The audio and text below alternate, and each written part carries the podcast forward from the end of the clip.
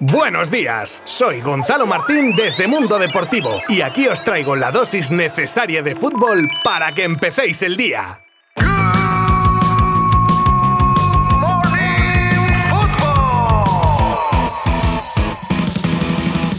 Hola, ¿qué tal? Jueves 22 de diciembre día del sorteo de la Lotería de Navidad. Y bueno, pues si estoy aquí y para los que estéis aquí conmigo, pues nada, me alegro de que tengáis buena salud. Y si os ha tocado la lotería y estáis también aquí, pues vamos, eh, no sé qué hacéis que no estáis destino a algún sitio paradisiaco. En fin, haceroslo mirar. En el hipotético caso, pues bueno, muy agradecido de que me acompañéis un día más en Good Morning Football. Hoy haremos el repaso de los partidos de ayer tanto en Copa como de Champions femenina. Y después profundizaremos en varias noticias destacadas como la oferta del Newcastle por Memphis, el futuro de Messi, con un Laporta que no renuncia a que Leo pueda regresar al Barça, declaraciones de Mapi León que reabrirán debate y la oficialización al fin de la salida de Isco, comunicado incluido. Os habla Gonzalo Martín desde Mundo Deportivo y comenzamos en 3, 2, 1.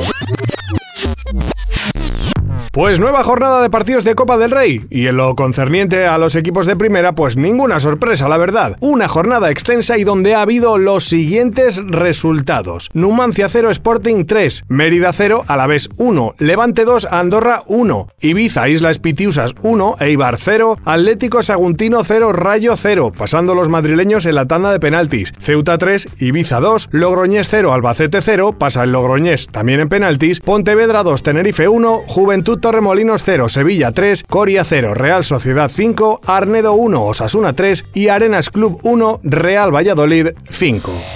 Después tenemos partidos de Champions femenina en la que el único representante español era el Barça que goleaba al Rosengard por 6 a 0, consiguiendo su pase para los cuartos de final por la puerta grande. Marcaron para las de Giraldez, Osoala por partida doble, Mapi León, Rolfo, Marta Torrejón e Irene Paredes.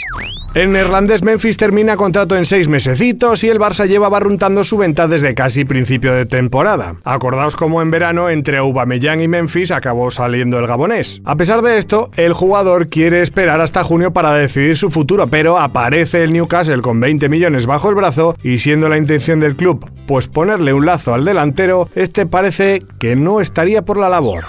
Con el rejuvenecimiento de Leo Messi tras el Mundial de Qatar parece que el argentino vuelve con fuerzas renovadas y con ganas de lograr muchos más objetivos personales. Terminando su contrato con el PSG el próximo 30 de junio y visto lo visto, el equipo parisino se postula como el principal candidato a la continuidad de Leo y parece incluso que habría llegado a un principio de acuerdo para esa ampliación de contrato hasta 2024, una oferta que el Barça en principio no podría asumir en ningún caso.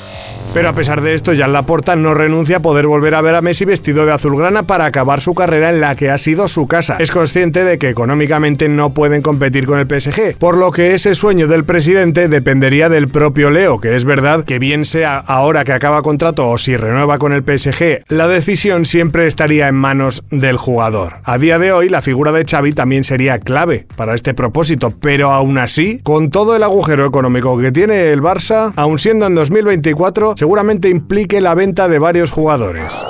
Y otro que ha pasado en este año por todas las fases de quedarse, de irse, de que el club quiera venderlo, de estar cabreado con el club por querer venderlo y ahora de que el Barça acabe apostando por él al 100%. Es efectivamente Frankie de Jong, que habría dado la vuelta a la tortilla hasta el punto de que ni se plantean su venta a día de hoy. Mientras tanto, Sergio Busquets continúa deshojando la margarita a la espera de comunicar su decisión final al club a la mayor brevedad posible. De momento no se ha producido ningún encuentro entre ambas partes porque parece que se tiene claro que nunca saldría del Barça en enero, por lo que hay tiempo para la decisión final del capitán.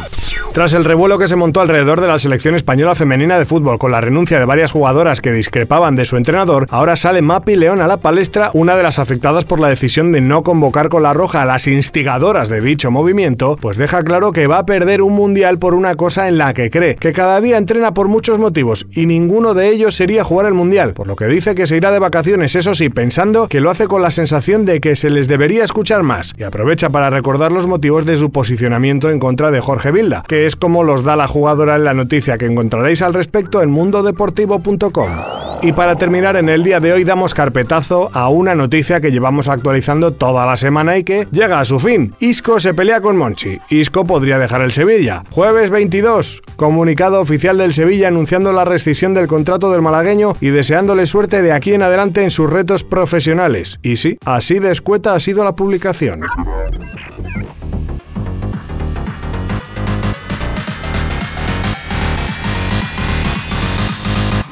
Para hoy tenemos nueva tanda de partidos de la segunda fase de la Copa del Rey, varios amistosos de clubes y Champions femenina, aunque hoy sin representación española. De todas maneras, si estáis interesados en seguir el devenir de estos partidos, los podréis seguir como siempre desde nuestra web y redes sociales. Mañana hablaremos de ellos por si ha habido alguna sorpresa que otra. Gracias por acompañarme un día más. Abrazo virtual. Adiós.